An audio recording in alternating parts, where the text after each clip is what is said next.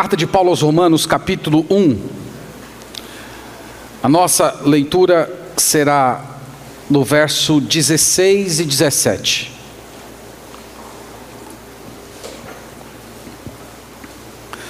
Nós já dissemos aos irmãos que o apóstolo Paulo, ele estava na sua terceira viagem missionária quando ele escreveu essa carta, por volta do ano 56, 57. Nós falamos para os irmãos também que ele tinha um grande desejo, que era pregar o evangelho na Espanha. A Espanha era o último reduto do, do Império Romano, e ele desejava pregar o evangelho ali. E ele sabia que a igreja de Roma seria uma igreja estratégica para que ele chegasse à região da Espanha. Então ele não era conhecido oficialmente nessa igreja, embora ele conhecesse irmãos dessa comunidade, a gente vê isso no final da carta. Pois o plano dele era terminar sua terceira viagem, ir até Jerusalém, em Jerusalém ele ia entregar uma oferta das igrejas gentílicas para os cristãos pobres daquela cidade. Depois ele viajaria para Roma, permaneceria um tempo com aqueles irmãos, e em seguida ele seria encaminhado por aquela igreja até a Espanha, local ainda onde o evangelho não tinha chegado. Na primeira mensagem, nós vimos o modo como ele se apresentou, nós vimos também o evangelho que ele pregava. E na última semana nós vimos o, o, carinho, o amor dele pelos irmãos da igreja de Roma. Ele fala que desejava estar com eles, queria compartilhar o dom com eles, ele queria ter comunhão com aqueles irmãos, ser encorajado por eles. Ele de fato demonstra um grande amor e desejo de comunhão com aquele irmão, com aqueles irmãos. E ele diz que tinha uma santa obrigação de pregar o evangelho para eles. Hoje, meus irmãos, nós vamos ver os versículos que resumem a carta. A carta toda aos Romanos está nesses dois versos que nós vamos meditar hoje. Esses dois versos, eles tanto resumem a carta de Paulo aos Romanos, como resumem o próprio Evangelho. Algo significativo sobre esses dois versos é porque a gente poderia dizer que esses dois versículos mudaram o curso da história da humanidade no século XVI. Foi a partir da leitura desses dois versículos que o Martinho Lutero compreendeu o Evangelho, e a partir dele veio o movimento que ficou conhecido como o movimento protestante, e que influenciou o mundo inteiro, dando forma praticamente ao Ocidente como nós conhecemos hoje. Então é a, a base do somente pela fé, somente pela graça, somente Cristo. Eles estão nesses versículos aqui. Então, o tema da nossa meditação é esse: o Evangelho, poder, fé e justificação. Vamos ler os dois versículos, tentar compreendê-los com o auxílio do Espírito Santo. Pois não me envergonho do Evangelho, porque é o poder de Deus para a salvação de todo aquele que crê primeiro do judeu e também do grego. Visto que a justiça de Deus se revela no Evangelho, de fé em fé, como está escrito: o justo viverá por fé. Amém. Amém. Graças a Deus por Sua palavra. Hoje nós vamos, irmãos, fazer o seguinte: nós vamos olhar frase por frase desses dois versículos. Esses dois versículos eles são muito importantes e eles precisam assim ser avaliados quase nas suas minúcias. Então nós vamos olhar frase por frase e tentar compreender qual é a mensagem central do evangelho e também a mensagem central dessa carta. Então nós vamos começar com a primeira frase do verso 16, onde o apóstolo Paulo diz assim: "Pois não me envergonho do evangelho". Essa frase, ela precisa ser lida em conexão com o versículo 15. Ela começa com um pois uma conjunção de conclusão. Então, no versículo 15, ele diz assim: Por isto, quanto está em mim, estou pronto a anunciar o evangelho também a vós outros em Roma, pois não me envergonho do evangelho. O apóstolo Paulo, irmãos, está dizendo que ele não tem vergonha de pregar em Roma, ele não se envergonha da mensagem que ele está aportando. Ele não se envergonha de um dia ter crido no Senhor Jesus Cristo e de pregar a respeito dessa fé. Vocês sabem muito bem que esse homem foi um terrível perseguidor do cristianismo. Para ele, o Senhor Jesus Cristo era um falso profeta judeu. E os seguidores do Senhor Jesus Cristo eram uma ameaça real ao judaísmo do seu tempo. E ele acreditava que os cristãos deveriam ser eliminados, e ele dedicou uma parte grande da sua vida a esse projeto. Ele foi autorizado pelas autoridades de, de Jerusalém a viajar pelas cidades ao redor, capturando cristãos, prendendo cristãos, e esses cristãos eram levados para Jerusalém. Alguns eram submetidos à tortura para blasfemarem o nome de Jesus, e outros eram inclusive mortos. E esse homem, um dia ele conheceu o Senhor Jesus Cristo no caminho de Damasco. E o maior perseguidor da fé cristã no primeiro século se tornou um adorador, um discípulo, um apóstolo. Aquilo que um dia ele odiou, aquilo que um dia para ele era motivo de vergonha para si e para o povo de Israel, agora é a sua fé. Então você percebe porque essa declaração, eu não me envergonho do Evangelho, é uma declaração extraordinária? Por conta da pessoa que está proferindo essa declaração. Um dia ele considerou que essa mensagem era uma vergonha para ele e para o povo de Israel. A mensagem de que o Messias prometido no Antigo Testamento era o carpinteiro que foi pendurado numa cruz. Isso para ele, durante muito tempo, foi motivo de vergonha. E ele se tornou agora um pregador dessa mensagem. Ele se sentia grato por pregar isso, ele se sentia feliz, ele se sentia abençoado.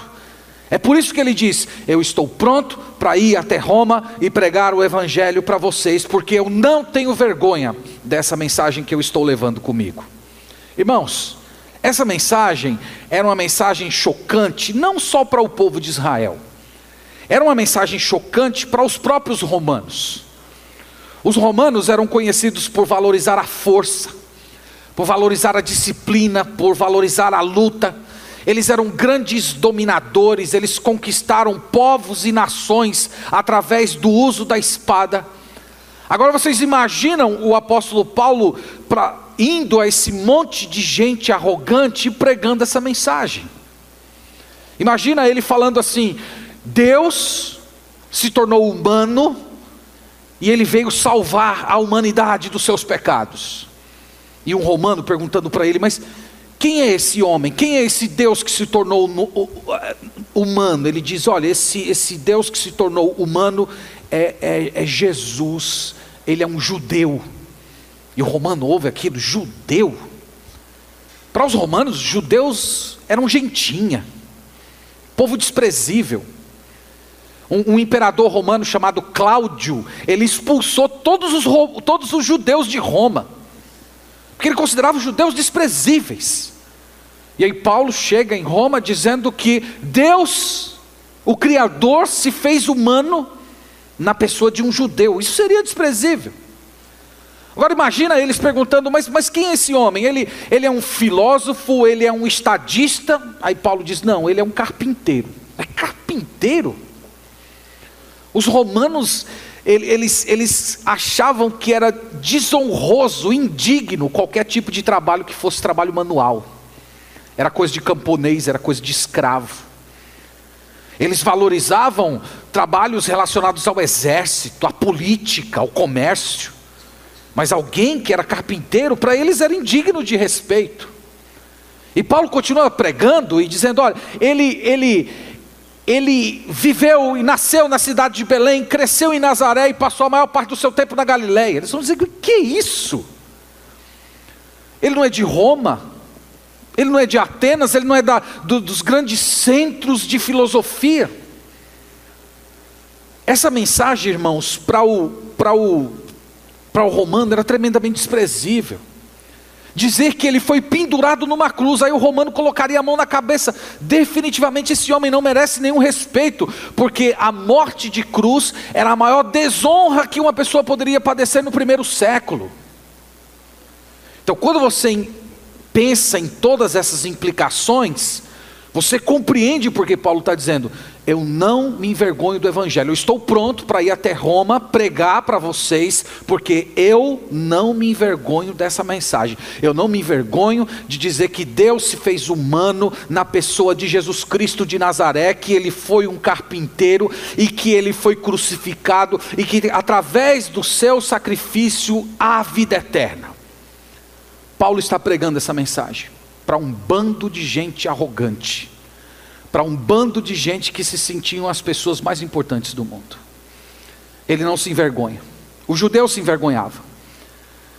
O romano se envergonhava. Paulo diz: Eu não me envergonho do evangelho. Continuando na leitura, ele explica o motivo. Por que motivo ele não se envergonha? Ele diz: Eu não me envergonho do evangelho, porque é o poder de Deus para a salvação de todo aquele que crê. Então, o que ele está dizendo, irmãos, é que, longe de ser uma fraqueza, o Evangelho é a maior demonstração do poder de Deus. É a maior demonstração. Mas para você entender bem, bem essa declaração aqui, você precisa saber que há algumas informações que estão implícitas nessa frase quando ele diz é o poder de Deus para a salvação de todo aquele que crê. A primeira, a primeira ideia implícita aqui é que a humanidade está perdida. Se o Evangelho é o poder de Deus para a salvação, é porque as pessoas precisam de salvação. As pessoas estão em estado de perdição. E ao longo da carta ele vai dizer que isso é sem exceção, todos estão perdidos, judeus e gentios. Nós vamos ver isso um pouco mais para frente, no capítulo 2, por exemplo, ele fala dos pagãos. Os pagãos que nunca ouviram o evangelho, os pagãos que nunca ouviram a mensagem do cristianismo, ele diz: esses pagãos estão perdidos porque Deus colocou uma lei no coração deles e esse senso judicial mostra para eles o que é certo e errado. Está lá em Romanos 2, a partir do verso 14.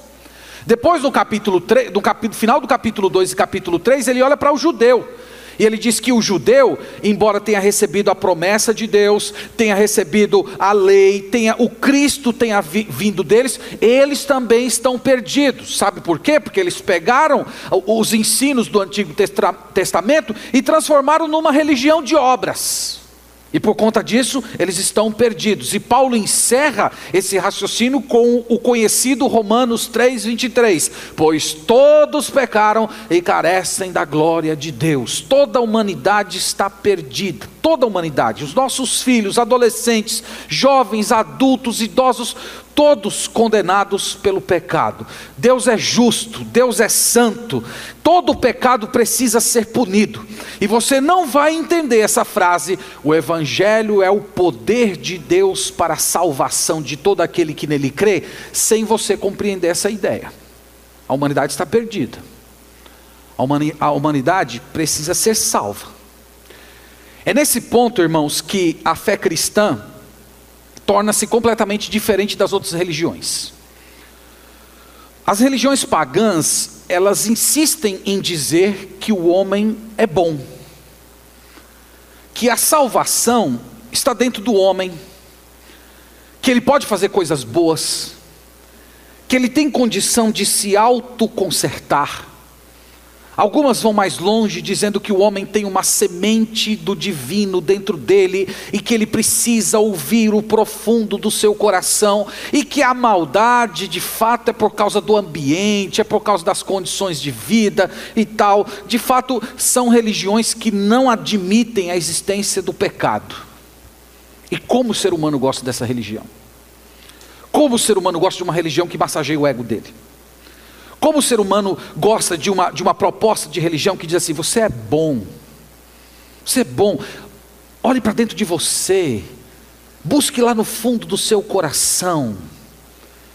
Mas o cristianismo não é assim, irmãos. O cristianismo começa com uma má notícia: você é pecador, você quebrou a lei de Deus. Você está debaixo da ira de Deus. Está no capítulo 1, versículo 18. Olha como é que ele começa a carta. A ira de Deus se revela do céu contra toda a piedade e perversão dos homens que detêm a verdade pela injustiça. Você, você consegue imaginar uma, uma, mensagem que começa desse jeito? Quando eu estava lendo nisso, eu, eu lembrei Aqueles cartazes que as pessoas gostam de colocar nas sinaleiras, né? os carros param lá e de repente sai alguém com a sinaleira assim: Jesus te ama, Jesus te ama. Já viu? Imagina, em vez de Jesus te ama, Deus está irado contra você. Deus está irado contra você. Paulo começou Romanos dessa maneira, porque o Evangelho começa com uma má notícia: Deus existe, Deus é um juiz justo, você é pecador, e sendo um juiz justo, Deus é todo-poderoso para punir você eternamente pelos pecados que você tem cometido. E novamente, irmãos, eu ressalto: você não vai compreender a frase, o Evangelho é o poder de Deus para a salvação, sem compreender essa verdade espiritual. A humanidade está caída, a humanidade precisa ser salva, e só no Evangelho é que ela vai encontrar a salvação dos seus pecados. Então, essa, essa é a ideia que está implícita nessa frase de Paulo. O Evangelho é o poder de Deus para a salvação. E isso nos leva à segunda informação implícita: é que a salvação, ela se encontra é mediante o Evangelho. Então, a, a, o Evangelho começa com uma má notícia, mas ele é seguido de uma boa notícia: que Deus enviou seu filho, seu filho nascido de mulher, e que na cruz do Calvário ele suportou a ira de Deus e ele suportou o castigo que nós merecemos. É por isso que Paulo diz que, longe de ser uma fraqueza, o Evangelho é a demonstração do poder de Deus. Quando o Senhor Jesus estava dizendo lá na cruz: Deus meu, Deus meu, por que me desamparaste? Aquilo que parecia ser o maior momento de fraqueza do Senhor Jesus, na verdade, é a maior demonstração do poder de Deus na salvação de pecadores, porque ali o Senhor Jesus estava levando o nosso pecado. E a salvação ocorre quando uma pessoa crê nesse ato salvador do Senhor Jesus Cristo. Quando Paulo diz também que o Evangelho é o poder de Deus para a salvação, a gente precisa compreender corretamente a palavra salvação. Salvação em Romanos é salvação completa, é salvação do passado, presente e futuro. É primeiro salvação da culpa do pecado. Ele vai desenvolver isso na carta e nós vamos ver ao longo do livro. Ele mostrando que o ser humano, por ser pecador, ele tem um veredito sobre ele. O, o veredito é: você é culpado, e por ser culpado, você merece morrer. E na cruz do Calvário, o Senhor Jesus retira esse veredito, ele dá paz com Deus. Você agora não é mais condenado, você é inocente. Esse é o primeiro aspecto da palavra salvação. O segundo aspecto da, da, da palavra salvação é, é a ideia de remover o poder do pecado. Então, salvação não é apenas ter os seus pecados perdoados, mas é a transformação que está acontecendo dentro do seu coração todos os dias, em que Deus muda os seus desejos, em que Ele retira do seu coração os maus hábitos, vai colocando dentro da sua alma um desejo de viver para Deus e consagrar-se a Ele. Esse é um outro aspecto da palavra salvação, que normalmente usamos o termo santificação para se referir a ela. E temos a salvação futura, a salvação da presença do pecado, quando o pecado será extinto da nossa vida e teremos corpos glorificados. Então, quando Paulo diz o Evangelho é o poder de Deus para a salvação, entenda-se salvação nesse sentido: a salvação no passado, da culpa do pecado, a salvação no presente, em que Cristo está removendo os nossos pecados hoje, nos ensinando a andar com Deus, e a salvação futura, quando nós receberemos um novo corpo, um corpo glorificado, semelhante ao do Senhor Jesus. Tem uma outra palavrinha aqui que merece destaque: é a palavra poder. Ele diz: o Evangelho é o poder de Deus. Tem tanta gente hoje correndo atrás de poder, não é verdade? Normalmente o, o, poder que as pessoas buscam parece um poder meio impessoal, como se fosse um, um tipo de uma força que energiza você. E aí você, uma vez empoderado, para usar a palavra da moda, você corre atrás dos seus sonhos, você vence as barreiras, você conquista. Irmãos, a maior demonstração de poder de Deus. Não está em Deus encher os seus bolsos de dinheiro e te dar saúde para vender. A maior demonstração do poder de Deus está em o Senhor remover o pecado da sua vida. É aí que reside o poder. É aí que tem unção. Deus removeu o seu pecado. Deus tornar você filho dele. Isso é poder. Deus nos fazer promessas gloriosas, novos céus, nova terra. Só um ser poderoso é que pode pegar seres completamente em pecado como nós somos e ele nos purificar completamente e ainda nos tornar filhos dele. Esse é o poder de Deus. Esse é o poder de Deus. Essas verdades, meus irmãos, elas lembram que a, a fé cristã, ela não pode ser resumida a formalidades. Vir à igreja, cantar canções, fazer um trabalho na igreja, doar o seu dinheiro, cumprir regras. A verdadeira experiência cristã consiste em você viver esse poder de Deus. É uma experiência libertadora. É você provar esse poder que muda a sua vida todos os dias. Nós não podemos nos contentar apenas com uma forma, com uma casca de fé cristã. Nós precisamos sentir esse poder salvador nos transformando todos os dias. Eu não estou falando aqui simplesmente de uma experiência dramática como a do apóstolo Paulo, em que Cristo apareceu para ele e o derrubou. Eu, eu não estou falando isso, Deus é todo poderoso para fazer esse, esse tipo de coisa, mas eu estou falando que esse poder não se resume a isso mas que tem que haver uma transformação diária em você, em que você dia após dia vai abandonando os seus pecados e desejando mais o Senhor Jesus. E quando isso acontece na vida de alguém, nós podemos dizer que tal pessoa está experimentando o poder transformador do Evangelho. Às vezes numa, numa, numa, numa, grande demonstração de poder, às vezes naquela brisa suave que vai mudando as suas vidas, um pouco cada dia, sem alarde, sem grandes coisas. Portanto, não se iluda. Fazer parte de, de hall de membros de igreja não é suficiente. Você tem que experimentar esse poder transformador.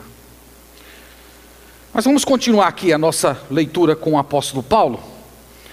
Eu quero olhar com vocês agora a expressão que demonstra como esse poder chega para a gente? Ele diz que o Evangelho de Deus é o poder. Como é que esse poder vem para a gente? Olha o verso 17, ele diz assim: Visto que a justiça de Deus se revela no Evangelho, de fé em fé. Então, como é que esse poder chega para a gente? Através da fé, mediante a fé. Essa expressão de fé em fé significa, do começo ao fim, fé. Então, como é que nós nos apropriamos do poder de Deus, do Evangelho? Através da fé. Então, ele fala aqui primeiro do judeu, porque os judeus foram os primeiros a ouvir, nós falamos isso na primeira mensagem, que Deus deu o Evangelho para o povo de Israel na forma de promessa. Deus deu o Evangelho ao povo de Israel na forma de tipos, sacrifícios, figuras, sombras, todas essas coisas ilustravam o Evangelho, portanto, eles foram os primeiros a ouvir e depois os gentios, o mundo inteiro. Então, tanto um como o outro, o meio é a fé. A salvação sempre foi pela fé em Cristo através do Evangelho.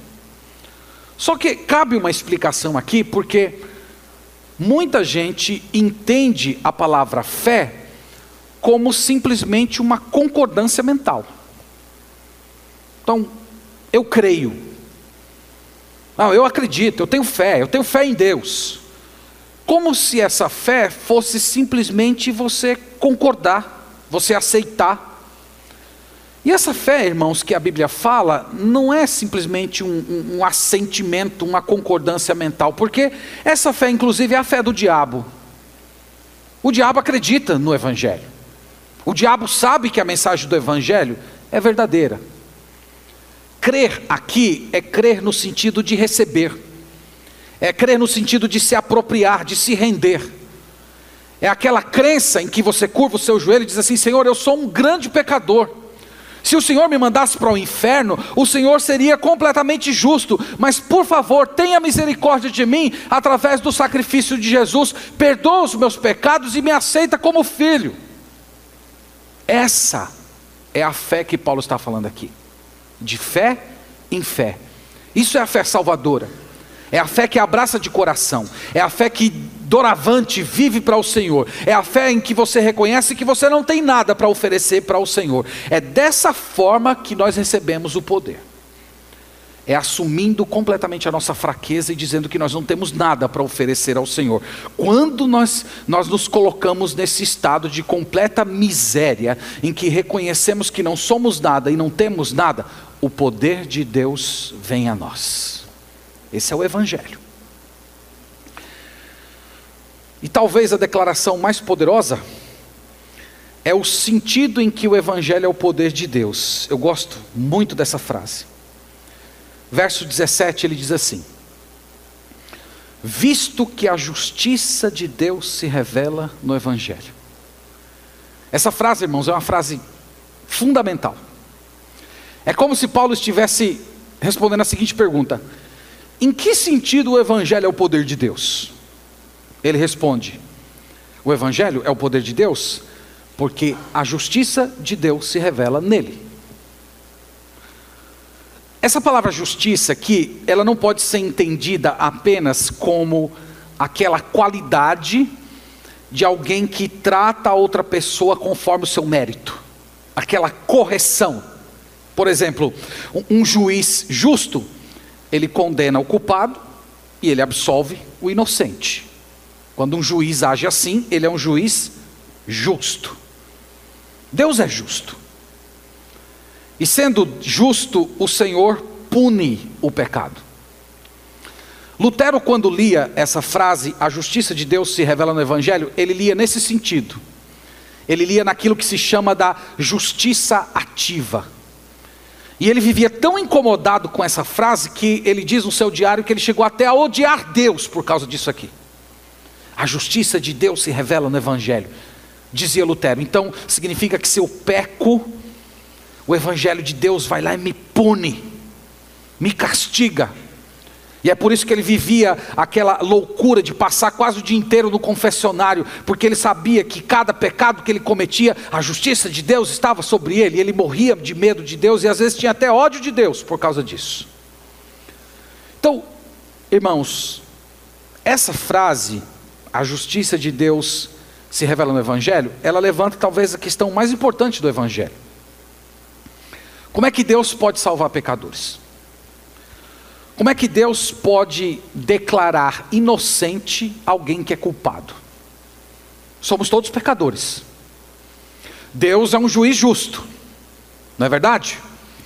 Se Deus é um juiz justo e ele tem uma lei justa, o que é que a lei de Deus diz a respeito do pecado? O salário do pecado é a morte.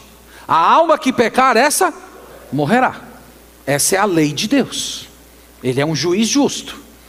Então ele olha para a sua vida, vê que você é, é cheio de pecado e a lei dele está dizendo: o salário do pecado é a morte. A alma que pecar, essa morrerá. Qual é o veredito? Culpado, morte. Então, se Deus pegasse a raça humana inteira e lançasse no inferno, Deus seria um juiz justo, coerente com aquilo que ele revelou a respeito de si mesmo. E a resposta para esse dilema, como é que Deus pode dizer que é inocente aqueles que são culpados? A resposta desse dilema está no próprio Evangelho. No Evangelho, Deus mostra para a gente como ele pode ser justo e ainda assim justificar o pecador como ele pode ser um juiz justo e inocentar o pecado? A resposta, meus irmãos, é que Deus enviou o seu filho. O seu filho tomou a nossa natureza como representante, e o castigo que nos era devido, Deus fez cair sobre ele. Na cruz, portanto, a justiça está sendo feita. Deus está punindo o pecado. Deus castiga Jesus. O Senhor Jesus Cristo sofre a nossa dor. E agora Deus toma a justiça de Cristo e transfere a justiça de Cristo para o pecador. Essa palavra chama-se imputação. É uma troca que acontece. Na cruz o Senhor Jesus tomou a minha culpa e eu recebo a sua justiça. Então Deus continua sendo justo, porque o pecado foi punido. O salário do pecado é a morte, a alma que pecar, essa morrerá. Esse, essa lei de Deus foi cumprida no Senhor Jesus Cristo. Ele suportou até a última gota o cálice da ira de Deus, e depois ele transfere a sua justiça para o pecador, e agora o pecador pode se aproximar de Deus. É por isso que Paulo em Romanos capítulo 8, verso 1, ele diz: "Nenhuma condenação há para os que estão em Cristo Jesus". Por que não há condenação? Porque Cristo tomou toda a condenação para si. Deus puniu o pecado como juiz justo que ele é, mas ao mesmo tempo ele pode ser misericordioso com o pecador. Isso que eu estou falando para vocês foi a grande descoberta da reforma. O Martinho Lutero passou anos lendo a justiça de Deus se revela no Evangelho como sendo essa justiça ativa, em que Deus está pronto a punir o pecador. Mas um dia, ele entendeu que essa justiça de Deus que se revela no Evangelho não é a justiça ativa, é a justiça passiva, em que, em vez de Deus punir o pecador, Deus pega a justiça de Jesus e concede ao pecador, para que ele seja inocente diante de Deus. Meus irmãos, e é no Evangelho que isso se revela. Esse poder de Deus é revelado no Evangelho. Ele termina com uma citação de Abacuque, capítulo 2, versículo 4, dizendo assim: Visto que a justiça de Deus se revela no Evangelho de fé em fé, como está escrito, o justo viverá por fé. Essa frase aqui ela pode ser entendida assim: aquele que pela fé foi feito justo, viverá. Entende isso? Aquele que pela fé foi feito justo, viverá eternamente. A justiça de Cristo nos, nos é dada, e nós somos salvos da morte eterna e da condenação. Versículos belíssimos, irmãos. Versículos que você precisa trazer para o seu coração todo dia e agradecer a Deus por isso aqui. Caminhando aqui para as nossas conclusões, eu queria me dirigir a você que chegou aqui hoje de manhã e que tem se sentido angustiado por conta dos seus pecados, por conta da, da sua vida, os caminhos que você tem andado. Você tem sentido peso dos seus pecados, você tem sentido medo de morrer, você anda pensando o que, é que vai acontecer depois que eu partir? Eu quero dizer a você essa manhã, diante da, da palavra de Deus, que todo o seu pecado pode ser retirado de você hoje. Todo o seu pecado. Tudo que você fez de errado até hoje, Deus pode pegar tudo isso e lançar sobre Jesus. E Deus pegar tudo aquilo que Jesus fez e lançar sobre você. E de hoje em diante, Deus olhar para você como filho, como filha, como alguém remido, como alguém que é dele. Você pode experimentar hoje esse poder transformador do Evangelho. Então se entregue a Jesus Cristo, arrependa-se dos seus pecados, curve-se diante dele, dizendo: Senhor, eu, eu, quero ser uma dessas pessoas, meu Pai, eu, eu quero experimentar esse poder transformador em que todos os meus pecados são removidos de mim para sempre. E Deus vai tornar de você um filho, uma filha. E você nunca mais vai precisar ter medo da morte, porque nenhuma condenação há para aqueles que estão em Cristo Jesus. Então se arrependa dos seus pecados e se entregue a Jesus Cristo hoje, antes que seja tarde demais. Em segundo lugar, eu quero me dirigir a você que já se converteu a Jesus, mas que tem vivido uma fé cristã formal uma fé cristã de aparência, em que basicamente se resume a vir à igreja, cantar, fazer um trabalho, ouvir sermão. E eu quero dizer a você que essas coisas em si elas não são ruins, mas elas são insuficientes. elas não podem salvar a sua alma. Fé em Deus é mais do que isso. Nós vimos aqui que salvação em Romanos é salvação completa. E você precisa experimentar todos os aspectos dessa salvação. Então a questão não é apenas se Deus perdoou seus pecados em Cristo, mas é se o Evangelho está salvando você hoje. O Evangelho está salvando você dos seus hábitos pecaminosos. O Evangelho está salvando você da desobediência aos pais, o Evangelho está salvando você da imoralidade, da des desonestidade, o Evangelho está mudando o seu temperamento, o Evangelho está produzindo no seu coração desejo por Cristo, desejo de andar com Ele, amor pelas Escrituras, desejo de orar, de viver para Ele, de, de conduzir a sua família pelo caminho do Evangelho. Irmãos, vamos lembrar que o Evangelho não apenas perdoa os nossos pecados, o Evangelho Evangelho nos dá poder. O Evangelho nos dá força para a gente crescer, o Evangelho nos dá força para a gente vencer todos os hábitos pecaminosos. E se isso não está acontecendo na sua vida, tem algo errado com você. Ou você não creu no Senhor Jesus Cristo verdadeiramente, ou você está espiritualmente doente. De qualquer maneira, você precisa de arrependimento. Então lembre-se: o Evangelho inclui poder, e você precisa experimentar esse poder. Eu também queria trazer uma palavra geral para toda a igreja. Irmãos, em dias como nossos, em que a hostilidade contra a fé cristã verdadeira só tem crescido, essa frase, eu não me envergonho do Evangelho, ela precisa ganhar um brilho especial dentro do nosso coração. O mundo romano não é tão diferente do nosso mundo. O mundo continua sendo hostil ao Evangelho. O mundo continua achando que a nossa mensagem é uma tolice. O mundo continua achando que os valores que estão embutidos no Evangelho são valores é, de, de gentinha, são valores de, de gente antiga, não do homem moderno, do século 21. O mundo continua sendo hostil ao Evangelho. E a semelhança do apóstolo Paulo, irmãos, nós não podemos ter vergonha. Nós não podemos ter vergonha dessa mensagem. Nós não podemos ter vergonha em dizer que o Senhor Jesus Cristo é o caminho, a verdade e a vida.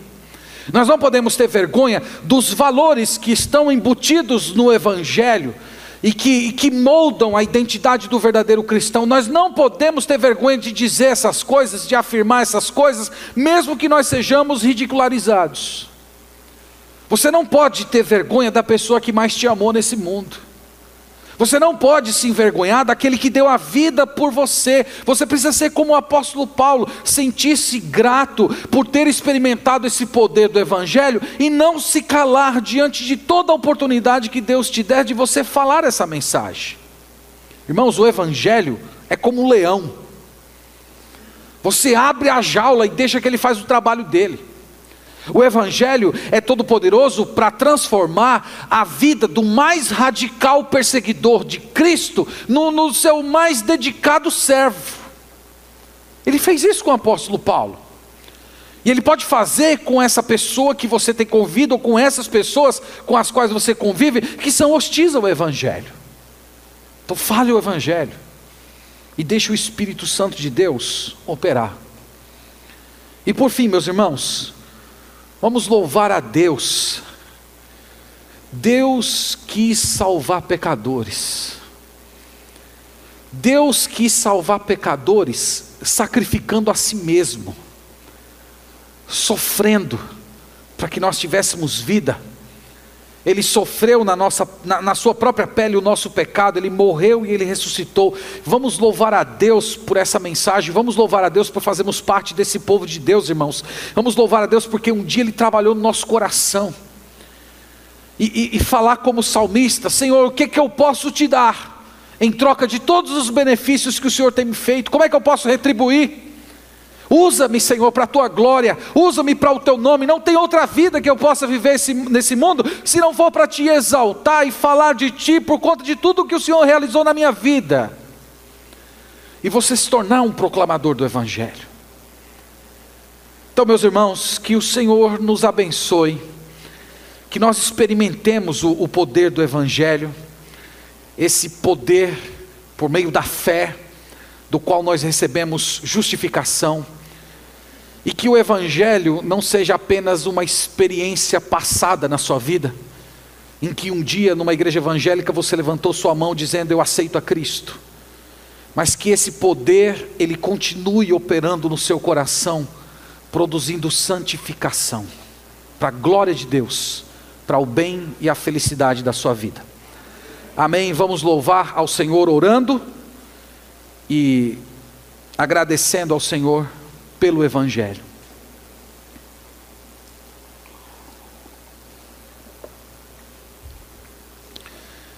Senhor, nós te louvamos pela mensagem da cruz. Que mensagem tremenda, Senhor. A mente humana não poderia conceber um plano como esse, em que o Senhor, pessoalmente, veio a esse mundo tomar o nosso pecado, em que o Senhor, sendo o justo juiz, julgou o pecado em si mesmo, para que nós fôssemos inocentados. Que poder maravilhoso, Pai. Que amor constrangedor. Que graça. Te louvamos, Senhor Falta-nos palavras, Pai, para agradecer a Ti, pela manifestação poderosa do Evangelho. E hoje, Senhor, depois de tantos anos em que o apóstolo Paulo disse essas palavras, nós continuamos aqui experimentando o poder e a força desses versículos, vendo vidas sendo transformadas, pecadores sendo perdoados, cristãos sendo santificados. Tudo isso pelo poder do Evangelho, no qual se manifesta a tua justiça. Eu oro, Senhor, essa manhã pelas pessoas que ainda não creram no Senhor Jesus Cristo, Pai. Ó oh, Deus, abre os olhos dessas pessoas, que elas vejam a situação que elas estão de perdição, que elas estão debaixo da tua ira, que elas estão debaixo da perdição, mas que ao mesmo tempo, Senhor, elas ouçam o chamar do Senhor, convidando-as a virem pecadoras, depositarem a sua fé e a sua esperança na obra salvadora do Senhor Jesus Cristo. Que elas recebam o perdão dos seus pecados e sejam contadas como parte do teu povo eu oro por aqueles que já creram também, Senhor, para que esse poder do Evangelho que um dia salvou esses irmãos e irmãs, continue produzindo fruto, continue dando poder para eles vencerem o pecado, o diabo, o mundo, experimentarem essa transformação diária em que nós cabalmente abandonamos o pecado e desejamos e amamos ainda mais o Senhor. Faz isso no nosso meio, Pai, faz isso na nossa igreja. Que esse poder do Evangelho nos liberte completamente das astúcias do pecado, das suas propostas, e que nós experimentemos um revigoramento espiritual, um despertamento de alma, para te buscar e te conhecer. Nós te louvamos, Senhor, por essa mensagem. Nós te louvamos pela tua obra na cruz. Nós te glorificamos, Pai, Filho e Espírito Santo, por essa obra tão gloriosa, por ter nos chamado, por ter nos perdoado e por estar conosco todos os dias até a consumação desse século. Nós oramos e agradecemos por tudo, em nome do Senhor Jesus Cristo. Amém.